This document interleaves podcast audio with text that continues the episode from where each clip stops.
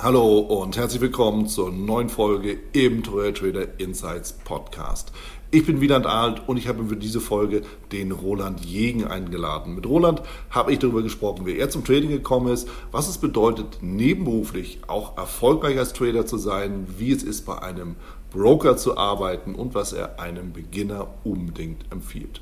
Bevor wir starten, achte bitte auf die Show Notes, da auf den Risikohinweis und wenn du schon mal da bist, dann sieh doch gleich die neue Ausgabe des Traders Magazins für dich unverbindlich kostenfrei. Und jetzt viel Spaß.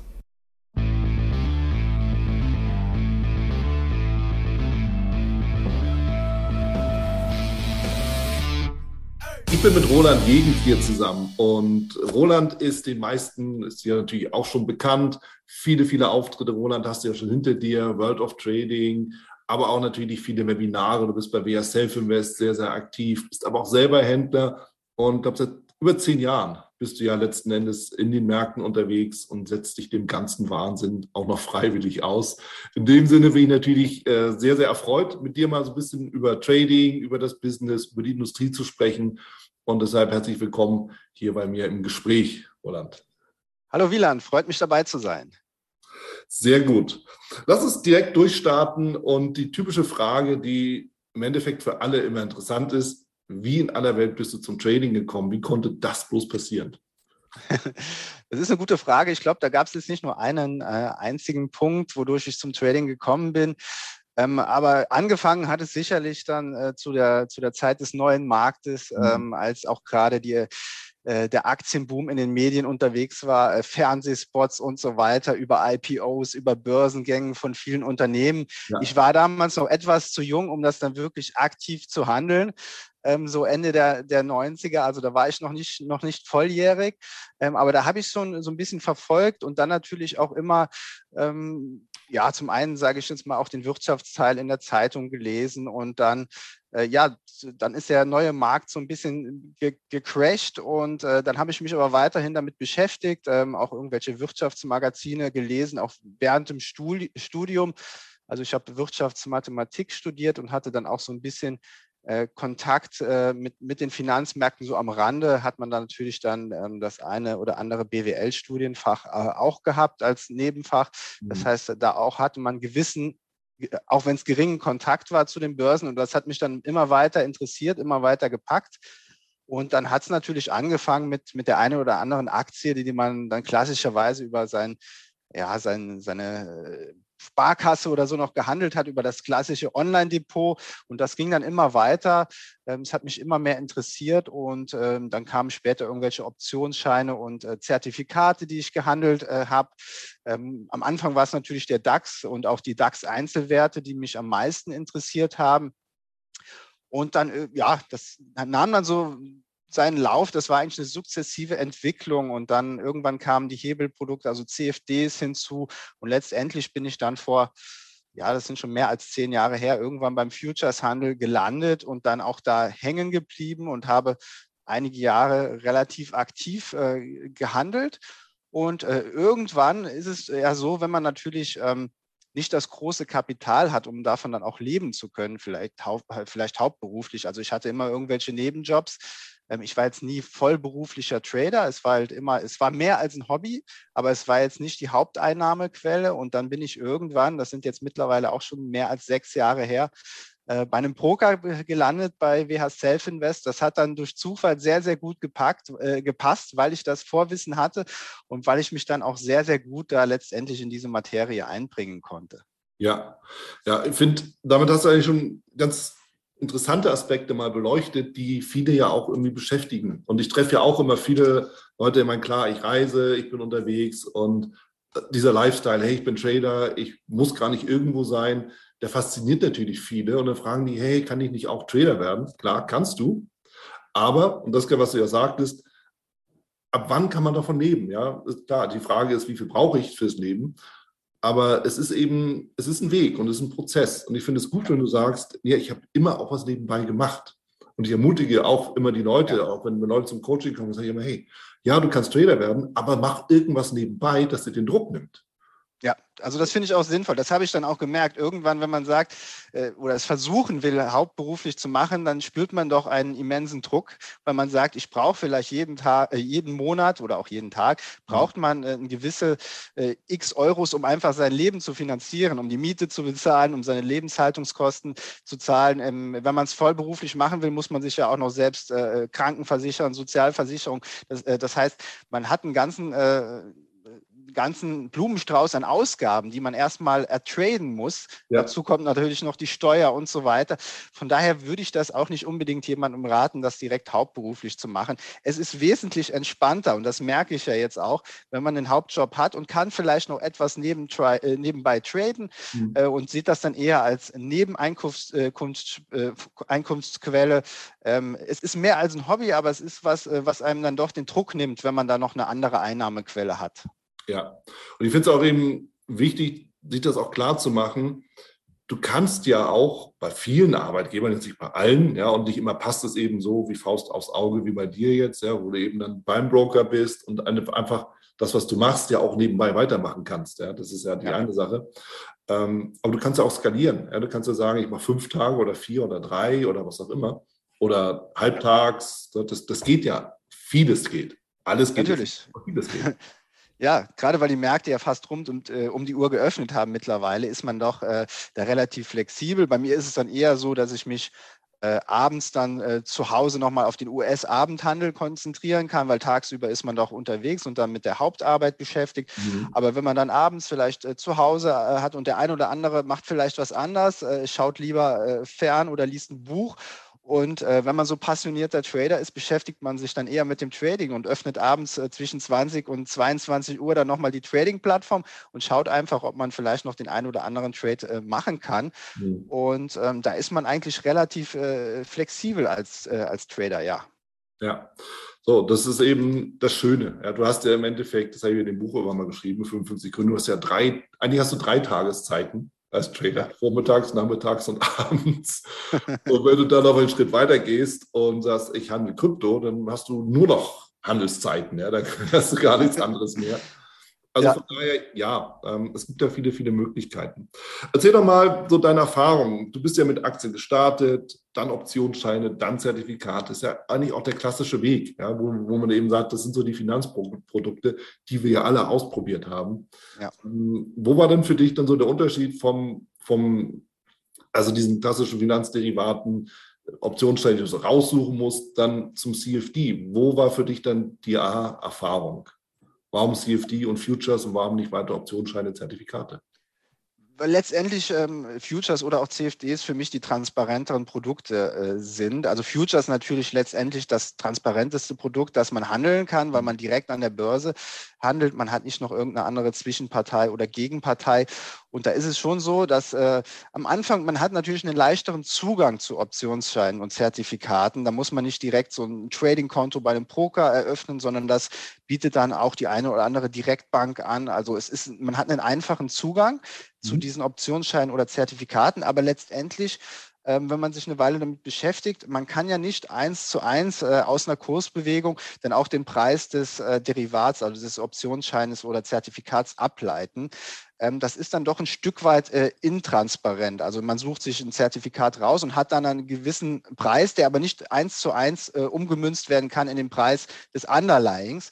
Und von daher mit der Zeit merkt man, dass auch die Bewegung, dann hat man vielleicht 100 Punkte Bewegung, aber die sieht man nicht eins zu eins reflektiert dann in, in diesem Zertifikat oder Optionsschein. Und das war letztendlich der ausschlaggebende Punkt, ähm, natürlich auch letztendlich ist es mit höheren Kosten verbunden. Also wenn man mal den Spread, den man hat in einem Optionsschein oder einem, äh, oder einem Zertifikat umrechnet dann auf den eigentlichen Kurs, dann sind eigentlich die, die Gesamtkosten auch höher, als wenn man äh, ein CFD oder Future äh, handelt. Ähm, das heißt, eine höhere Transparenz und geringere Kosten haben mich dann letztendlich äh, zu diesen Produkten geführt. Ja, ja, ja. Ich meine, das ist eigentlich den meisten klar, nur ich frage halt aber auch das mal nochmal nach, weil das ja wirklich, ja, uns nochmal vor Augen geführt werden muss, wo liegen eigentlich die Unterschiede. Und ich sehe es genauso, Transparenz ist halt ein ganz wichtiger Punkt. Ähm, du siehst mehr oder weniger, wo du stehst. Und das ist bei ja, den anderen. Ja, ganz genau. So ein Optionsschein ja. kann sonst wo sein und der Markt ganz woanders und du weißt nicht warum. Ja, so. Halt immer so eine Geschichte. Es gibt auch da Freunde davon, klar, völlig ja. Aber wir müssen eben wissen, was handle ich da eigentlich und warum. Deshalb ist es nochmal wichtig, sich auch darüber Gedanken zu machen. Ähm, dieses ganze Thema, du bist beim Broker, ist natürlich auch interessant und spannend, weil auch da immer natürlich die Frage ist, ja, was macht man denn eigentlich beim Broker? Bist du da auch, handelst du denn da auch oder was, was machst du bei, bei BSF Invest? Also grundsätzlich oder womit ich auch angefangen habe, ist, ist, ist der klassische Kundenservice, also Brokerage Desk. Das heißt, wenn, wenn unsere Kunden uns anrufen, ähm, einmal, wenn es natürlich Probleme gibt mit, mit einer Order oder einer Position, mhm. das ist das Klassische, was man vielleicht kennt. Ein Kunde ruft an und sagt, ich möchte eine Position schließen, ich möchte eine Order platzieren oder ähnliches, dann können wir das jederzeit machen. Aber wir sind ja als, äh, als WH Self Invest nicht nur klassischer Broker, wir sind ja quasi auch Plattformvender. Wir haben eine eigene Plattform äh, mit, mit dem Nano Trader mhm. und die supporten wir auch. Also da ähm, stecken wir auch sehr, sehr viel Arbeit rein in, in, diese Plattform. Also das ist dann auch, dass man das supportet. Und dann über die Jahre hat sich das immer weiterentwickelt, äh, weil ähm, wir sind jetzt nicht ein riesiges Unternehmen, das da ähm, zig von Abteilungen hat und, und alles einzeln betrachtet wird. Von daher ist es so, für die Sachen, die man sich interessiert, kann man sich dann auch ein, bringen. Und dann hat das angefangen, dass ich zum einen äh, durch mein Vorwissen angefangen habe, äh, Trading-Artikel zu schreiben, die wir veröffentlicht haben oder ähnliches.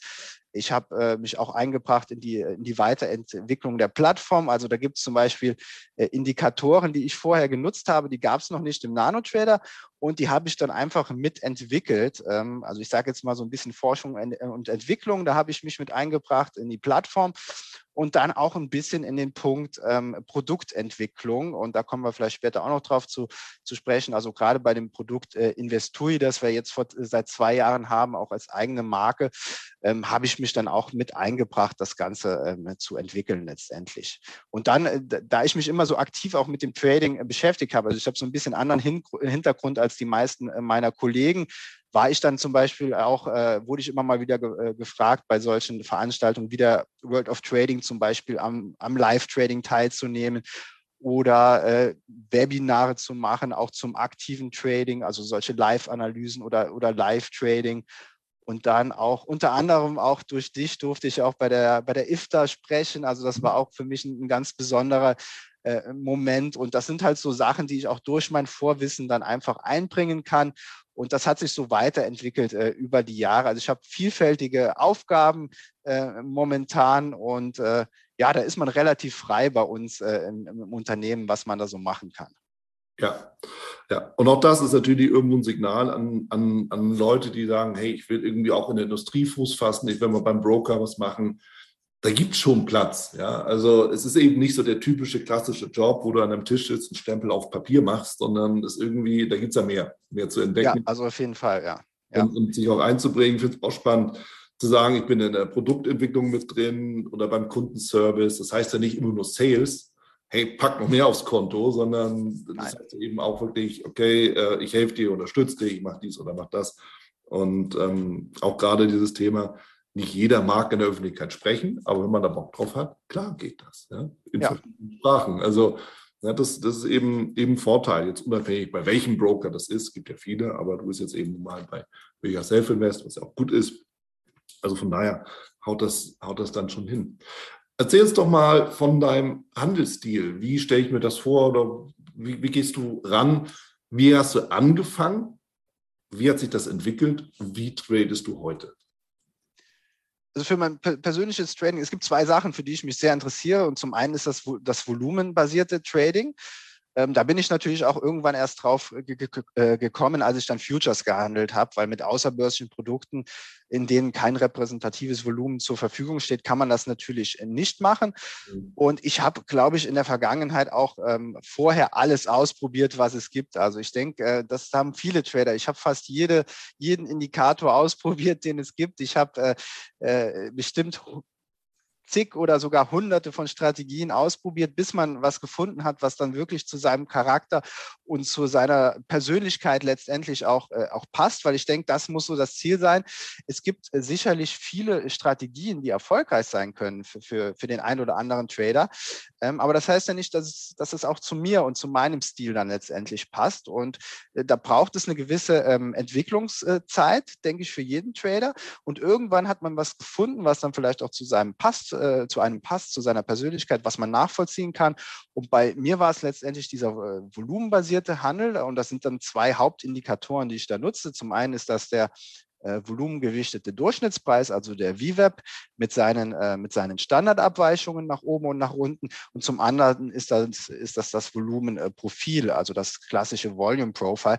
Und das sind für, für mein eigenes Trading eigentlich äh, mit die einzigen Indikatoren, die ich äh, mittlerweile nutze, ähm, weil man kann das Ganze natürlich auch überfrachten und dazu neigen viele Trader äh, gerade zu Beginn. Also wir sehen das ja auch oft äh, oder ich sehe das ja auch mit, mit Kunden, wenn man da sieht, wenn, wenn man einfach Screenshots äh, geschickt bekommt oder vielleicht mal in einer Fernverbindung mit einem Kunden ist. Sehr häufig sind die Charts doch sehr überladen und überfrachtet und äh, man sieht letztendlich den Wald vor lauter Bäume nicht mehr, könnte man es äh, so, so bezeichnen. Und ähm, ja, mit der Zeit habe ich das Ganze dann auch reduziert äh, auf wenige äh, Indikatoren ähm, dass man wirklich dann noch das Ganze nachvollziehen kann. Und was ich dann eher mache, ist so eine, so eine Top-Down-Analyse. Das heißt, ich handle jetzt vielleicht nicht nur mit dem Tages-VWAP oder dem Volumenprofil des aktuellen Tages im äh, ähm, im 5 Minuten oder, oder 30 Minuten Chart, sondern ich fange eher in den höheren Zeiteinheiten an. Mit Zeiteinheiten meine ich jetzt nicht nur, ist das ein Tageschart oder ein Wochenchart, weil das ist auch äh, das Schöne an den Indikatoren, die ich nutze. Ähm, wenn ich mit, ich fange dann zum Beispiel an mit dem, äh, mit dem VWAP oder dem Volumenprofil eines Jahres. Und letztendlich ist es egal, ob ich mir dieses ähm, Volumenprofil des aktuellen Jahres oder dann auch des Vorjahres auf einem Tageschart anschaue oder einem Wochenchart oder einem 480-Minuten-Chart, weil das spielt dafür gar keine Rolle. Der, dieser Indikator sieht exakt gleich aus. Und das ist dann auch so, wenn man runtergeht in die, in die kleineren Zeiteinheiten, damit meine ich dann ähm, das Volumenprofil des aktuellen Quartals, des Monats, der Woche und dann zum Schluss des aktuellen Tages, mhm. ähm, unabhängig von letztendlich der Zeiteinheit, in der man es äh, betrachtet. Und das ist für mich auch ein Vorteil, als wenn ich mir nur einen Moving Average anschaue, einen normalen Moving Average. Der sieht natürlich in einem 5-Minuten-Chart anders aus als in einem 15-Minuten-Chart, anders aus als in einem Tageschart. Klar. Das ist für mich so ein bisschen unabhängig, wenn ich diese Indikatoren betrachte, einfach auf einer gewissen Ebene anschaue, aber unabhängig letztendlich von dem, von dem Kerzen- oder Balkenchart, der dahinter äh, steckt. Und ähm, dann ist es auch egal für alle Trader, die das nutzen, ähm, auf welchem, welcher Zeiteinheit sie sich das anschauen, weil diese Preisniveaus, auf denen dann dieser Indikator liegt, sind dann letztendlich gleich. Mhm. Mhm. Was kann ich denn wirklich rauslesen aus so einem volumenbasierten Handel? Weil für mich persönlich, ich bin ja eher ein Kerzenfreund. Ne? Ich glaube, die, die meisten kennen meinen Lieblingsindikator, ja. die Bollinger Bänder. So, daraus bekomme ich für mich, für meine Ansätze, genau die Informationen, die ich benötige. Ja, mit einem ja. Blick habe ich so eine Idee, was passiert im Markt. Was passiert denn beim Volumenprofil? Also also, ich, ich fange mal an mit dem äh, VWAP, mit dem volumengewichteten Durchschnittspreis, weil der ist deinen Bollinger Bändern eigentlich recht ähnlich. Nur, dass diese Mittellinie halt nicht durch einen Moving Average dargestellt wird, äh, sondern durch den volumengewichteten Durchschnittspreis. Und dann hat man aber letztendlich genau wie bei den Bollinger Bändern auch die Standardabweichung. Du lässt dir dann vermutlich nur eine Standardabweichung nach oben und nach unten anzeigen. Ja. Ich lasse mir dann halt drei Anzeigen, also die erste, zweite und dritte nach oben und die erste, zweite und dritte nach unten. Und man kann das durchaus auch, die, diese Handelsansätze, die man daran, äh, daraus dann ableiten kann, durchaus auch vergleichen mit Handelsansätzen, die man von Bollinger Bändern äh, ableiten kann. Mhm. Also man kann ja bei Bollinger Bändern zum einen, und das ist das, ähm, was ich auch mit den Standardabweichungen auch sehr, sehr gerne mache. Also ich bin eher ein Freund von diesem äh, Reversion to the Mean Ansatz. Also ich mhm. bin jetzt kein klassischer Trendfolger oder Momentum Trader, sondern man, man weiß halt, wenn, wenn der Markt äh, gleich verteilt ist, dann hält sich der Markt halt nur ähm, zu circa drei Prozent der Zeit oder drei Prozent der Trades sind außerhalb der zweiten Standardabweichung. Das heißt, wenn man dann, äh, wenn sich der Markt dort aushält, äh, aufhält in, außerhalb dieser zweiten Standardabweichung, kann man unter, äh, unter Umständen dann darauf spekulieren, dass der Markt zurückläuft zum fairen Preis, zum, zum Durchschnittspreis wenn man vielleicht sowieso an einem, an einem Unterstützungs- oder Widerstandsbereich äh, ist, einer, aus einer höheren Zeiteinheit. Also das ist, das ist das eine. Aber man kann genauso im Prinzip auch trendfolgend äh, agieren, solange wir außerhalb der ersten Standardabweichung sind und wir haben dann Rücksetzer zur ersten Standardabweichung oder auch zum VWAP und wir sehen einen gewissen Anstieg. Das ist genauso wie bei den Bollinger Bändern, wenn du vielleicht den gleitenden Durchschnitt hast, der einen gewissen Anstieg hat, also einen Slope, der eine, eine, gewisse, eine gewisse Steigung, dann kannst du natürlich auch den Rücksetzer zum Moving Average vom Bollinger Band dann entsprechend trendfolgend handeln. Also es ist durchaus äh, vergleichbar, wie man da auch agieren kann. Ja, äh, wow. Wann ist es das Schöne auch am, am Podcast? Das wusste ich ja gar nicht von dir. So, jetzt reden wir darüber und ich finde das super spannend, mal auch in, in, meinem Kopf hat sich das gerade so ein bisschen kombiniert. Ich stelle mir jetzt so vor, wie ich dann die Candlesticks mir anschaue und den, ne, die Reversal Signals aus den Candlesticks sehe, zusammen mit den äh, mit der zweiten Standardabweichung, die Information mit den drei Prozent finde ich super wichtig. Ja, bei den Bollinger Bändern ist es ja, dass eigentlich zehn Prozent nur außerhalb sind. So, das heißt, von den Wahrscheinlichkeiten ist der Rückschlag ja noch größer. Ja, also die Wahrscheinlichkeit genau. ist größer, dass der Markt zurückläuft.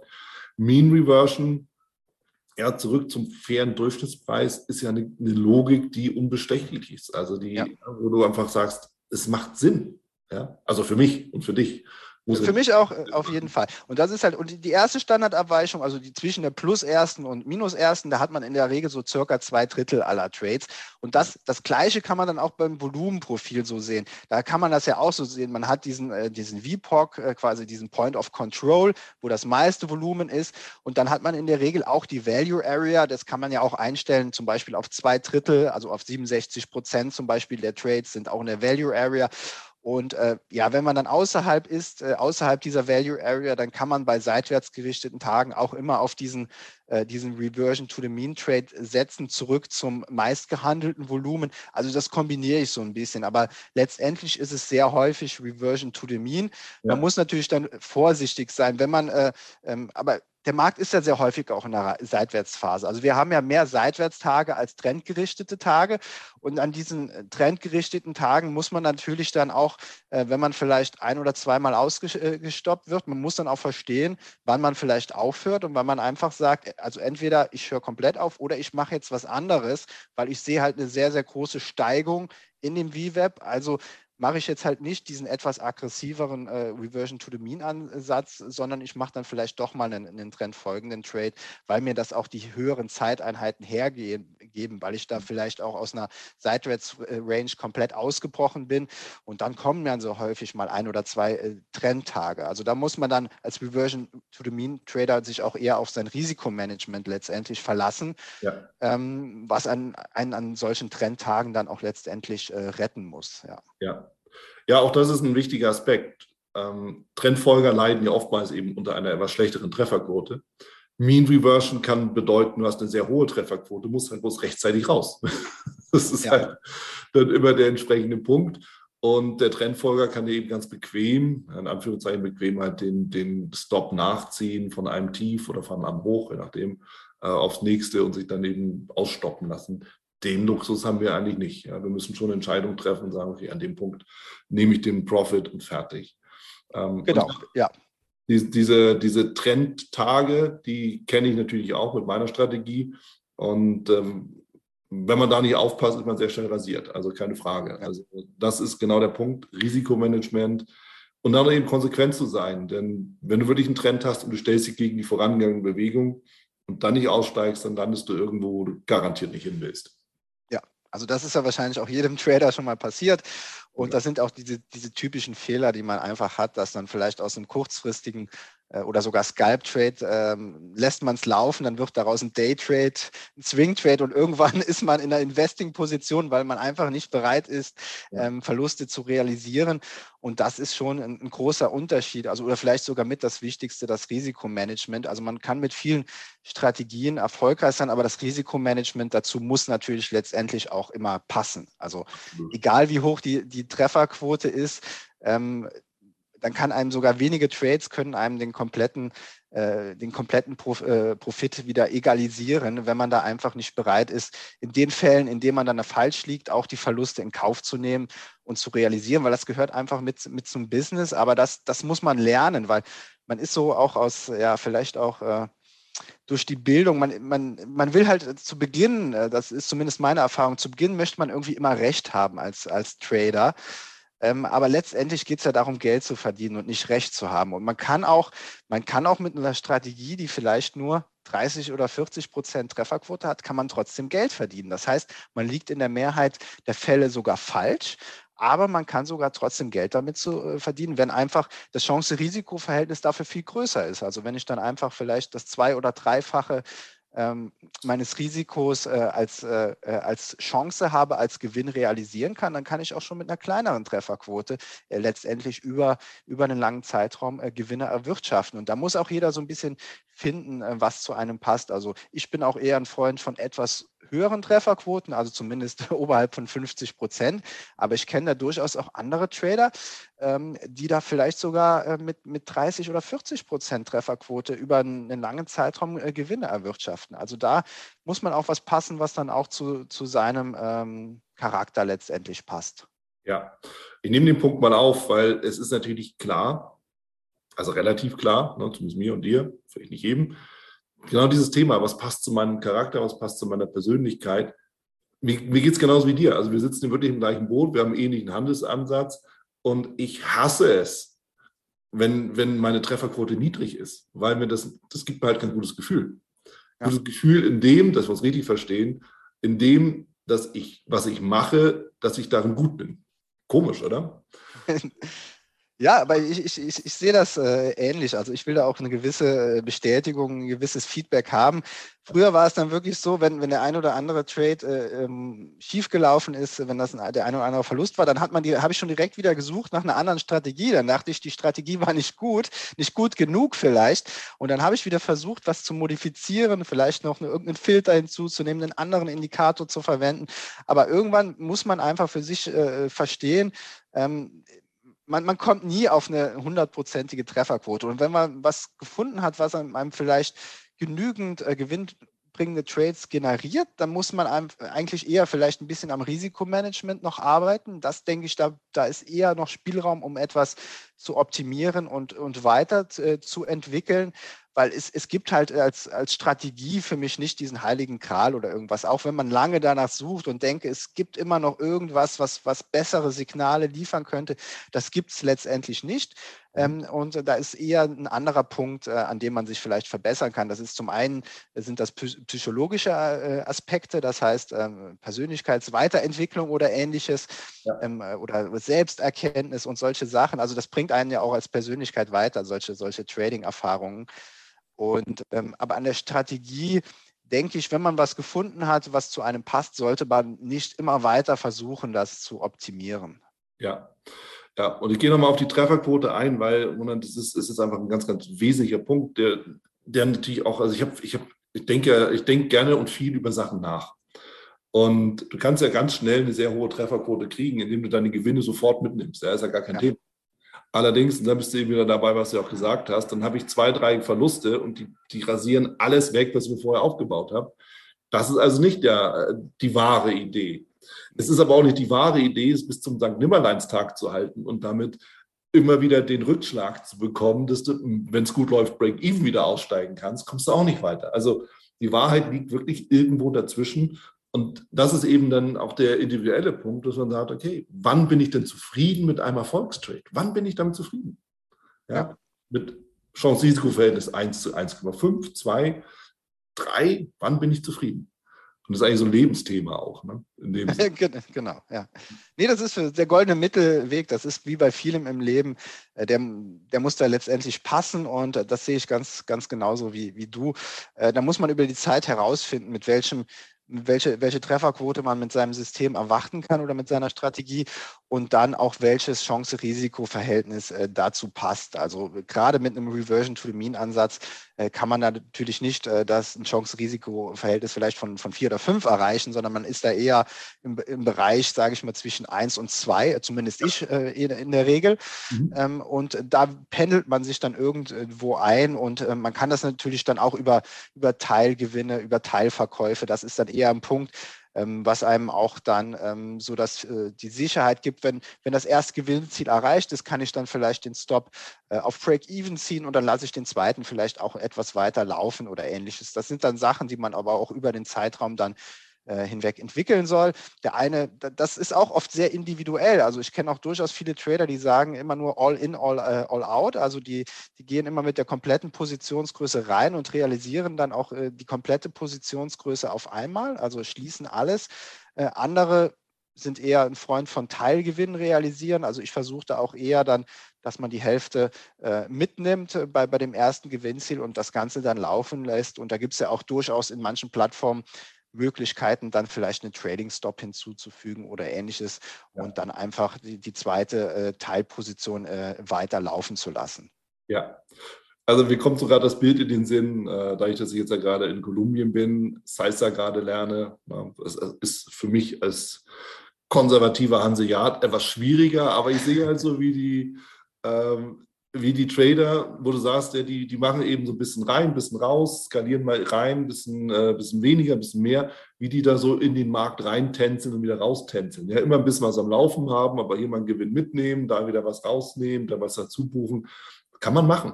Ist halt ein sehr aktiver Handel. Ne? Aber ja. es geht, geht eben auch anders. So. Und das ist, ist natürlich ganz klar. Und auch das muss jeder für sich entscheiden. Weil es ist ja auch eine Frage der Zeitpräferenz. Ja? Wenn ich mit einer Position rein und raus gehe, okay, muss ich mich nicht groß ja. beschäftigen. Wenn ich dauernd ja. irgendwie hin und her tänzel, ja, dann musst du halt am Markt sein. Ja, das ist halt so. Ganz genau. Sag mal, du bist ja auch, dadurch, dass du, dass du dich ja auch mit den Kunden, Kundenservice beschäftigt hast, du, du hörst und siehst ja viel. Ja? Du sagst es ja, du kennst ja viele Trader. Woran leiden denn die meisten, die bei dir am Hörer waren oder auch sind, die sich bei euch melden? Was ist denn, was sind so die größten Themen, über die die Leute stolpern? Also sehr häufig, woran die, die Leute dann scheitern, ist doch äh, das fehlende Risikomanagement, weil man sieht dann doch, dass immer noch sehr, sehr, obwohl es von vielen ähm, auch Ausbildern oder in, in, den, egal was man liest, ähm, äh, diese, diese, diese Wichtigkeit der Stopsetzung äh, pro, äh, programmiert wird, ist es doch so, dass viele sich einfach nicht dran halten. Also wir sehen sehr, sehr viele Kunden, die einfach gar nicht mit Stops arbeiten. Also das ist einfach so. Das sehen wir auch, ähm, also das ist ja noch ein Punkt, den wir auch machen, Risikomanagement. Also da sehen wir dann auch, wenn es große Bewegungen gibt, dass einfach die Konten in unseren Risikosystemen auftauchen. Mhm. Und da sieht man sehr häufig, dass in den Konten einfach überhaupt kein Stop vorhanden ist. Oder ist, äh, also entweder man sieht nur eine Limit Order im Konto oder man sieht gar keine äh, Order mhm. oder der Stop wird halt einfach gelöscht, wenn es dann gegen einen läuft. Irgendwann wird der Stop immer weiter weggezogen oder er wird dann ganz gelöscht.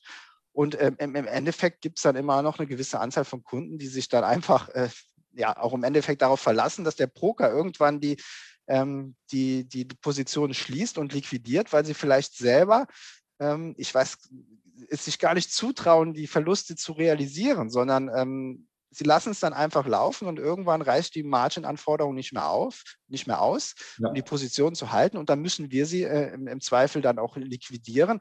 Und da findet man gerade immer, wenn es größere Bewegungen gibt, gibt es da wirklich eine, eine, größere Anzahl von Konten, äh, wo man das einfach sieht. Also fehlendes Stop-Management ist, denke ich, das, das größte Problem noch von, von angehenden äh, Tradern, ja. Ja, das finde ich aber auch krass. Das hätte ich jetzt nicht so gedacht, dass es Leute gibt, die eben sagen, okay, ich will die Position gar nicht schließen, das soll der Broker für ihn machen. Das ist ja eine eklatante Abgabe von Verantwortung. Ja. ja? Und dann frage ich mich natürlich, was in aller Welt wollen die dann im Trading? Weil es gibt kaum irgendwas, was eine höhere Eigenverantwortung mit sich bringt als Trading. Also aus ja. meiner Definition. So, und wenn ich dann nicht mal mehr in der Lage bin, die Position zu schließen, weil ich das nicht auf die Reihe kriege, alter Schwede. Dann machen wir also was anderes. Ja, ist aber auf jeden Fall ein Problem, dass man, dass man sehr häufig äh, sieht. Das, das kann man, kann man nicht, nicht leugnen, ja. Ja, Wahnsinn. Und ich meine, es ist ja auch mal wieder so ein, so ein Thema, fehlende Kenntnis der Handelsplattform. Ja? Also ich höre auch mal wieder mal so Geschichten, da können Leute zwar eine Position eröffnen, aber nicht mehr schließen oder solche Sachen. Wie ist da die Erfahrung bei dir? Also sieht man eher selten. Das gibt es natürlich gerade zu Beginn, aber wir haben da natürlich da auch sehr viele Hilfsmittel zur Verfügung als, als Broker, die, die es vielleicht bei anderen nicht gibt. Wir haben natürlich sehr, sehr viele Videos, wir haben gute Handbücher und wir mhm. machen auch in der Regel ein individuelles Coaching. Also wenn ein Kunde ein Konto eröffnet, dann kann er sich gerne bei uns melden und dann machen wir eine Fernverbindung mit ihm und äh, machen so eine Plattformeinweisung, dass er zumindest eine halbe Stunde oder 45 Minuten äh, lernt, wie er die Plattform beherrscht. Das heißt, das Wichtigste, wie, wie speichere ich mein Layout, äh, Layout ab, wie füge ich gewisse Indikatoren hinzu und natürlich auch, wie kann ich Positionen öffnen und schließen, wie kann ich Positionen absichern. Äh, zum Beispiel auch mit Hilfe des halbautomatischen Handels, dass mhm. automatisch ein Stop und ein Gewinnziel platziert wird.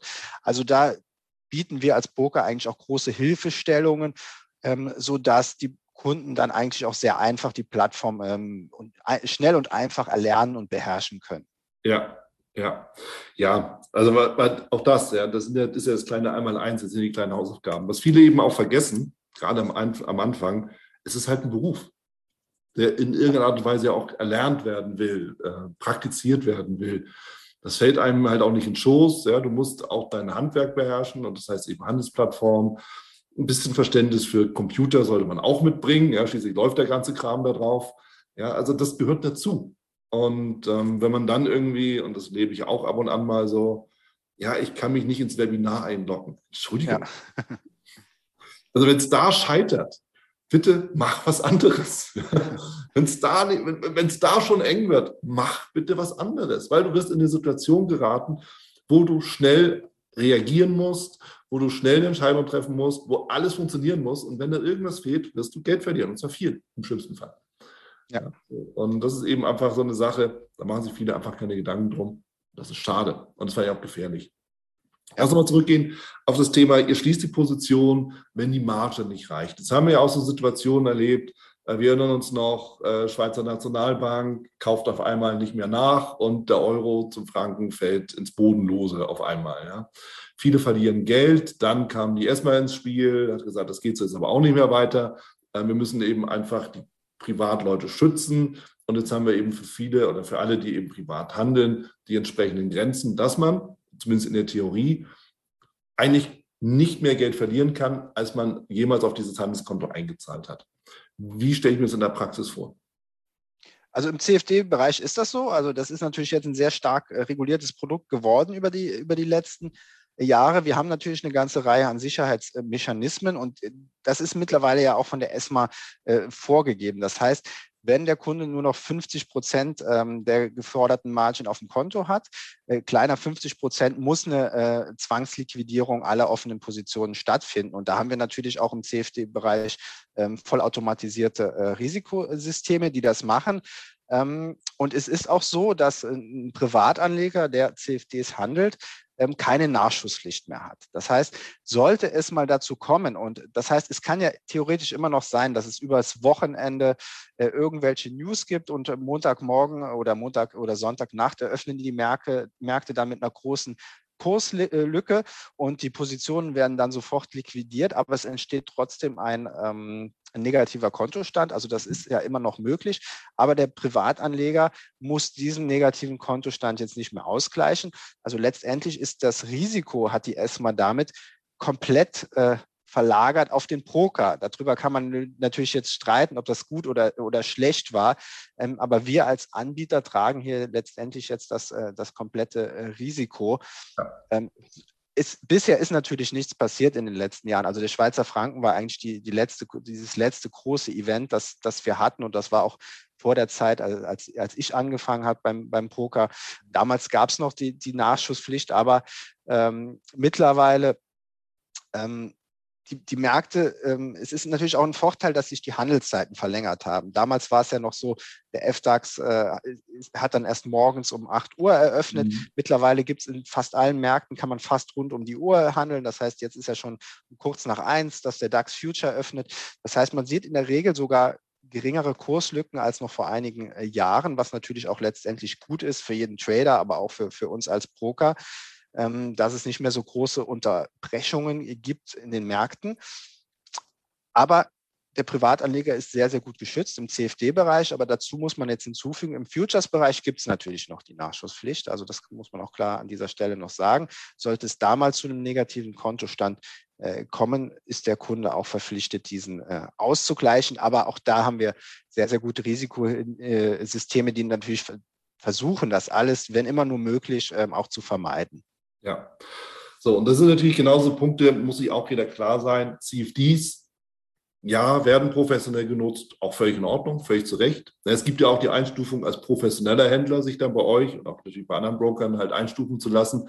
Da gilt das dann nicht. Ja, dann hast du auch ja. eine begrenzte Nachschusspflicht und äh, jetzt unbesehen von den automatischen ähm, Unterstützungssystemen oder äh, dich, dich aus, dem, äh, aus der Position rauszunehmenden System. Aber das Risiko besteht dann natürlich weiterhin bei dem professionellen Händler. Völlig in Ordnung, dafür ist man ein Profi. Ja? Dafür sagst du ja auch, ich kann damit leben und handelst eben auch entsprechend. Genauso bei den Futures. Per Definition ein professionelles Produkt. Bei den CFDs für Privatanleger sehe ich es genauso. Es ist, es ist wichtig, dass man da eben einfach, naja, guck mal, wenn Leute sich nicht einloggen können, dann wird es halt auch eng irgendwann, ne, dass sie oder keinen Stop haben, eine gewisse Sorglosigkeit haben, eine gewisse Blauäugigkeit haben. Ja gut, was willst du machen? Die muss man halt, die muss man teilweise, jetzt bin ich kein großer Freund von Nanny-Verhalten, aber manchmal muss man die dann eben vor sich selbst beschützen. Das hilft ja nichts. So, und das ist eben einfach so, so der Punkt.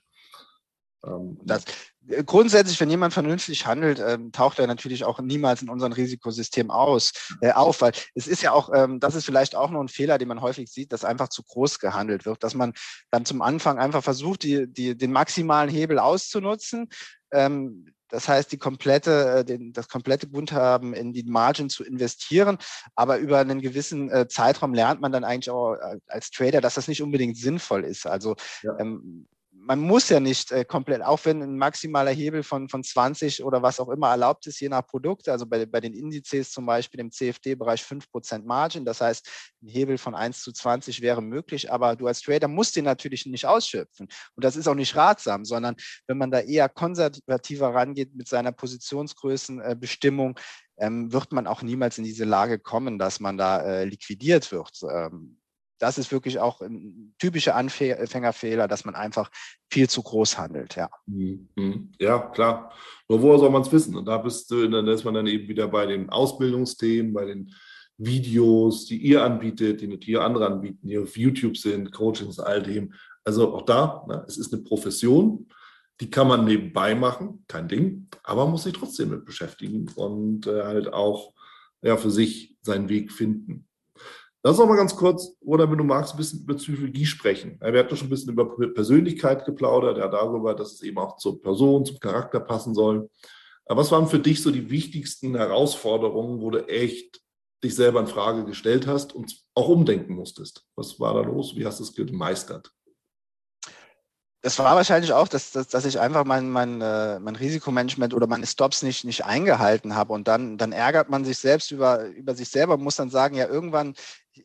ich muss das jetzt doch machen. Ich muss mich ja an, mein, äh, an meine Regeln halten, sonst komme ich letztendlich nicht weiter, weil ich kann es einfach nicht zulassen, wenn ich das Ganze äh, professionell machen will, dass, dass ein einzelner äh, Trade ähm, da komplett meine, meine Performance der letzten Wochen oder, oder Monate sogar zerstört. Ja. Und äh, also das, das war wirklich ein, ein, Punkt, also das hat mich natürlich auch das ein oder andere Mal hart ge getroffen, äh, wo man einfach äh, den Stop dann, die, seine Regeln nicht eingehalten hat. Aber irgendwann muss man an den Punkt kommen, wo man sagt, ich, ich halte mich an, an meine Regeln und ähm, das bringt einen dann auch weiter. Aber für, für mich ist es auch ganz klar so, ein Großteil vom Trading ist Psychologie. Also weil im Demokonto oder so, da ähm, kann letztendlich jeder Gewinne machen. Oder natürlich braucht man eine gewisse Technik, die muss man zuerst erlernen.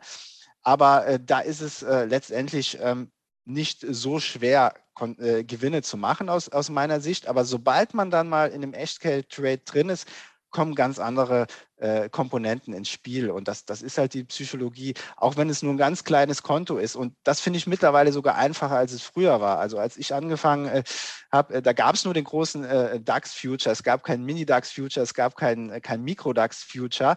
Mhm. Und ähm, da hat man dann auch vielleicht, wenn man den Future handeln wollte, oder sei es genauso beim, beim SP, also der SP ist eigentlich mein, mein Lieblingsmarkt, der SP 500, den gab es damals nur in, in, in groß. Und Dafür war das äh, Konto dann vielleicht auch nicht immer gut genug ausgestattet. Mittlerweile hat man die Microfutures eigentlich für alle Instrumente. Das heißt, es ist, ist eigentlich wesentlich einfacher, da auch einen Einstieg zu finden aus, aus meiner Sicht, äh, als das vielleicht früher äh, der Fall war. Aber das war wirklich, ähm, waren Knackpunkte für mich, dass ich natürlich auch sehr häufig ähm, Verluste realisieren musste, große Verluste. Und dann fängt man wieder komplett neu an, weil wenn man sagt, ich habe jetzt wirklich eigentlich, ich dachte, ich, äh, ich habe hier eine ordentliche Strategie, aber wenn man dann durch ein, zwei Trades das Ganze wieder sich selbst zunichte äh, macht, dann hadert man häufig auch sehr, sehr lange damit und denkt darüber nach, macht das Ganze noch Sinn oder ähnliches. Und dann muss man, äh, wie du sagst, man muss es letztendlich als Business, als Beruf sehen.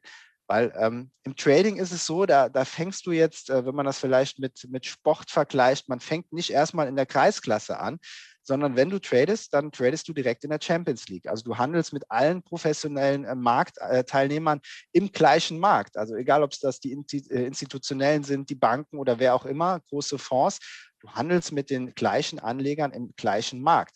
Mhm. Und da kannst du nicht sagen, ja, ich handle hier erstmal mit Tradern, die es vielleicht auch nicht so gut können, erstmal mit den Einsteigern in der Einsteigerklasse. Nein, das gibt es nicht. Mhm. Und daher muss man das Ganze sehr, sehr professionell sehen, eher als Beruf oder als, als Business und muss sich dann letztendlich auch so verhalten, als wenn man vielleicht ein eigenes kleines Unternehmen leitet. Ja, ja, was es letztendlich ja auch ist. Ja, du hast ja. Gewinne, du hast Verluste, das ist halt mit Einkauf und Verkauf. Ja, du musst abschreiben. Ja, du hast deine Fixkosten. Das ist halt so. Ne? Ja. Und, ähm, und dann kommen wir wieder zu dem Punkt zurück. Und dann muss man immer schauen, ist es für mich ein Side-Business? Gibt es ja auch. Ja? Die eBay-Verkäufer, die eben das nebenbei machen. Ja. Und es gibt eben die Trader, die es nebenbei machen und auch immer mehr da reinwachsen, in dem Business mit aufgehen. Also du hast ja alle, alle Möglichkeiten. Und ich finde, das hast du hier auch nochmal ganz, ganz wunderbar auch dargestellt. Ähm, und wahrscheinlich auch die einen oder anderen Impulse gegeben für, für Leute, die eben sagen, okay, wie kann ich meinen Weg in dieses Geschäftsfeld finden, als Trader, aber auch innerhalb der gesamten Industrie, des gesamten Businesses. Lass uns zum Abschluss oder noch mal kurz schauen, aus deiner Erfahrung, einmal deiner persönlichen, aber auch natürlich als Insider im Brokerhaus, beim Broker, was ist so deine Empfehlung für jemanden, der beginnt? Was schlägst du vor? Worauf gilt es unbedingt zu achten? Also man, man, man, sollte schon als zu Beginn auch, man kann viel ausprobieren. Also ich denke, über, man, man muss da einiges testen, einige Strategien festen. Die, viele Broker geben einem ja da auch viel an die Hand. Also wir haben ja viele Beispielstrategien auch schon in der Plattform, die man sich einfach mal anschauen kann. Und da sollte man auch ruhig viel ausprobieren zu Beginn. Und ich denke, gerade zu Beginn macht auch dieser, dieser Demo-Handel Sinn. Aber man sollte auch aus meiner Sicht dann sehr schnell vielleicht mit, mit, dem, äh, mit dem Echtgeldhandel anfangen, aber mit sehr, sehr kleinen Positionsgrößen. Also dass man einfach, weil für mich macht es mehr Sinn, da vielleicht auch mit einem Mikrolot oder, äh, oder äh, im Forex-Bereich anzufangen oder einem, äh, einem Mini-CFD, wo man dann vielleicht nur 10 Cent pro, pro Punkt an, äh, an Risiko hat, an Punktwert. Aber dann kommen direkt ganz andere Faktoren in, ins Spiel und das kann dann doch den äh, Entwicklungsprozess aus meiner Sicht äh, auch beschleunigen.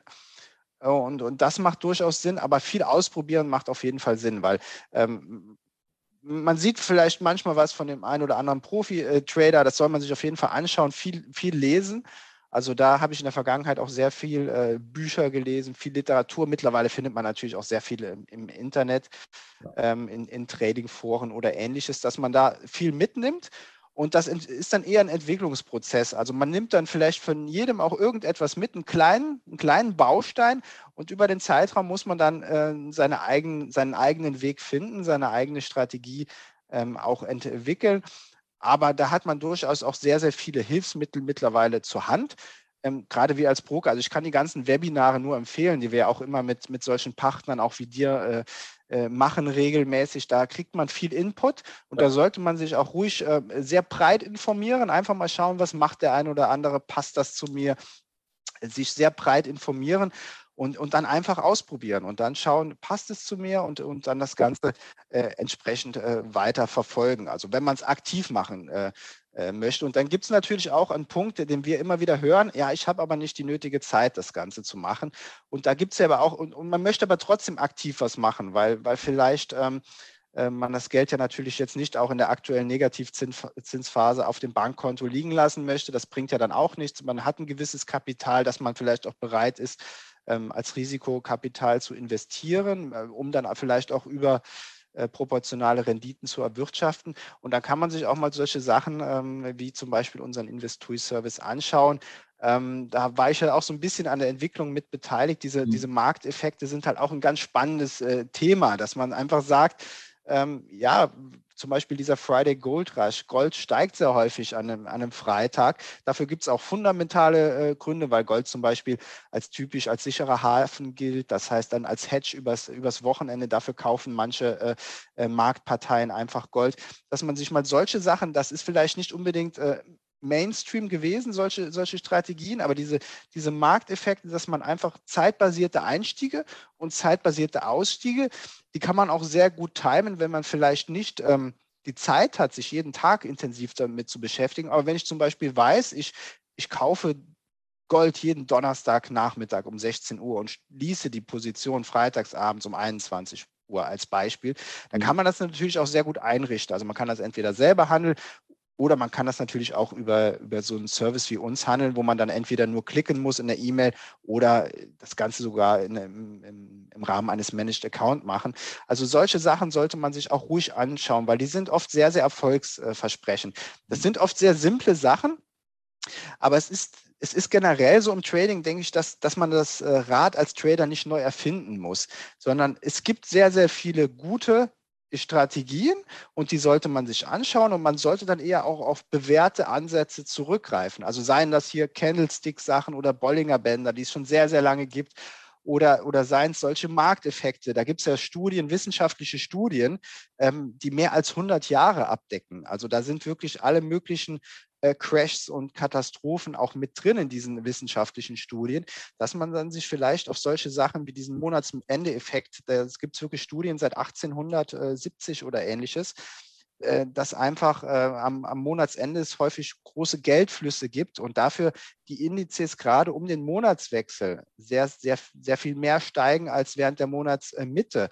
Und von solchen einfachen Effekten kann man als Trader auch profitieren, wenn man vielleicht nicht die nötige Zeit hat, um sich da jeden Tag über Stunden äh, äh hauptberuflich damit zu beschäftigen. Ja, ja, also dabei sein kann man ja auf vielfältige Art und Weise. Ich ergänze das gerne mal. Ähm, alleine nur das blind nachzumachen, ist auch zu wenig, finde ich persönlich. Ja, also da sollte jeder schon wirklich wissen, was passiert da, warum funktioniert das, ähm, um eben wirklich bewusst auch zu klicken, bewusst Ja zu sagen zu dem, was da passiert und eben auch bewusst Ergebnissen zu leben. Ja, das ist eben wieder der Punkt also das, das Börsenbriefthema, ja, wenn ich einfach ohne Wissen irgendwas nachhandle, vertraue ich dem natürlich nicht. Ja, nee, das, das auf keinen Fall. Aber das kann einem zusätzlichen Input liefern. Man sollte dann selber natürlich wissen, was, was steckt da auch dahinter als Strategie, mhm. als auch vielleicht als fundamentale Erklärung. Und äh, blind nachhandeln funktioniert nie, weil das sehen wir auch bei unserem Industrie-Service. Es gibt immer wieder Kunden, denen das auch überhaupt nicht liegt, weil die wollen eher die denken immer, sie wissen es besser, die wollen eher aktiv handeln. Dann, dann sagen wir auch, nein, dann, dann handelt das Ganze doch selber. Dann mach ja ein Trading-Konto auf und äh, lass deine eigenen Erfahrungen mit einfließen und handel ja. das selber. Aber ähm, da muss man wirklich auch finden, irgendein Produkt oder eine Strategie zu einem passt und dann kann man das Ganze auch äh, entsprechend umsetzen. Aber blind nachhandeln, äh, da bin ich auch deiner Meinung, das sollte man auf keinen Fall. Ja, absolut. Genau. Klasse. Roland, also wir sind einmal wirklich äh, durch die gesamte Laufbahn, also deine Laufbahn gegangen, haben uns viele Sachen mal angeschaut, wie es beim Broker läuft. Jetzt haben wir nicht alle Vorhänge lüften können, ist vielleicht auch nicht gar nicht notwendig, aber es ist, denke ich, wichtig zu wissen, als Privatanleger, wie wird da letztendlich auch die Notbremse gezogen? Ja, weil das ist ja eine Frage, die sicherlich interessant ist und auch wichtig ist, das auch zu verstehen. Ähm, wie kann ich meinen Weg als Trader finden? Also von daher viele, viele Punkte. Dir vielen lieben Dank. Ich hoffe, wir sehen uns bald mal wieder in Person, ja, wenn das alles wieder möglich ist. Und äh, dann können wir da gerne anknüpfen. Erstmal alles Gute. Vielen, vielen Dank, Roland. Ja, alles klar. Sehr gerne, Wieland. Bis zum nächsten Mal. Ciao. Das war es auch schon wieder hier im Torero Trader Insights Podcast. Ich freue mich, dass du dabei warst. Und ich wünsche dir natürlich viel Erfolg bei der Umsetzung der Impulse. Denn äh, wenn wir über Impulse sprechen, dann heißt es natürlich auch für dich, dass du überlegen musst, wie kann ich das in meine persönliche Praxis am besten auch umsetzen, adaptieren. Und dabei halt eben alles Gute, viel Erfolg. Wenn dir der Podcast gefällt, dann teile ihn auf jeden Fall mit deinen Freunden, Bekannten und all denen, von denen du weißt, dass sie sich für Börsenhandel und Trading interessieren. Hinterlass mir gerne auch eine Bewertung oder schick mir eine E-Mail, wenn du mit mir in Kontakt treten möchtest. Folge mir auf Facebook und vergiss nicht den Newsletter zu abonnieren, der Torero Trader School, um eben immer auf dem aktuellen Stand der Dinge zu sein, was Veranstaltungen, Ausbildung, Schulung, Vorträge oder auch neue Artikel angeht. In dem Sinne freue ich mich aufs nächste Mal gemeinsam mit dir, wünsche dir viel Erfolg, alles Gute, bis zum nächsten Mal bei Torero Trader Insights, dein Wieland Alt.